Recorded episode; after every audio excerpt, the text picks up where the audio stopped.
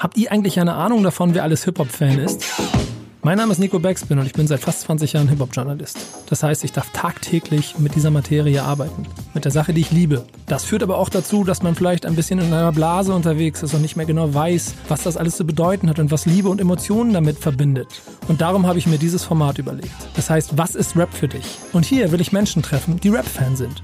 Die aber auf den ersten Blick gar nichts damit zu tun haben, weil sie es nicht arbeiten oder weil sie es nicht öffentlich zeigen.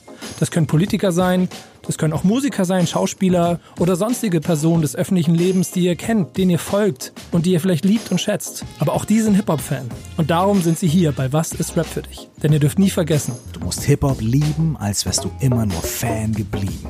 Und deshalb viel Spaß bei diesem Format, das jetzt am 6. September beginnt und dann jeden zweiten Freitag. Ich freue mich, seid dabei.